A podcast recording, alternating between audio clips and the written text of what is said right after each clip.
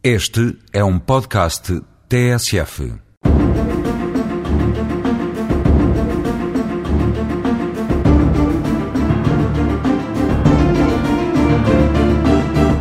Ao contrário de outros países, não existe em Portugal qualquer tradição de julgamentos criminais com intervenção de tribunal de júri, sendo muito reduzidos os casos em que tal ocorre.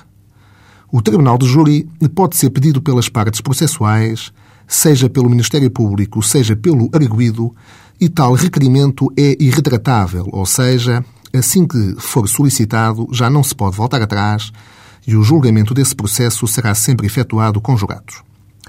O processo de seleção de jurados é algo complexo envolvendo várias fases.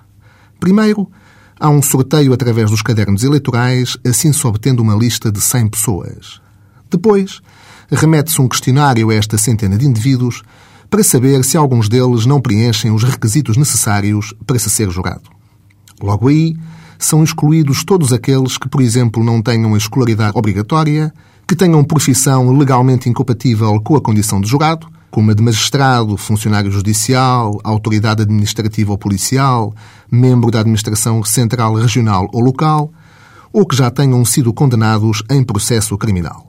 Em seguida, há uma espécie de entrevista com o juiz do processo, em que ficam de fora todos aqueles que tenham qualquer impedimento pessoal, familiar ou de vida para a realização do julgamento.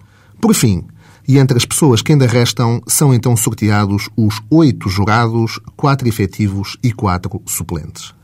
Os quatro efetivos participam no julgamento em igualdade de circunstâncias com os juízes profissionais, decidindo com estes sobre todas as matérias, sejam sobre os factos, sejam sobre os crimes praticados e as penas a aplicar.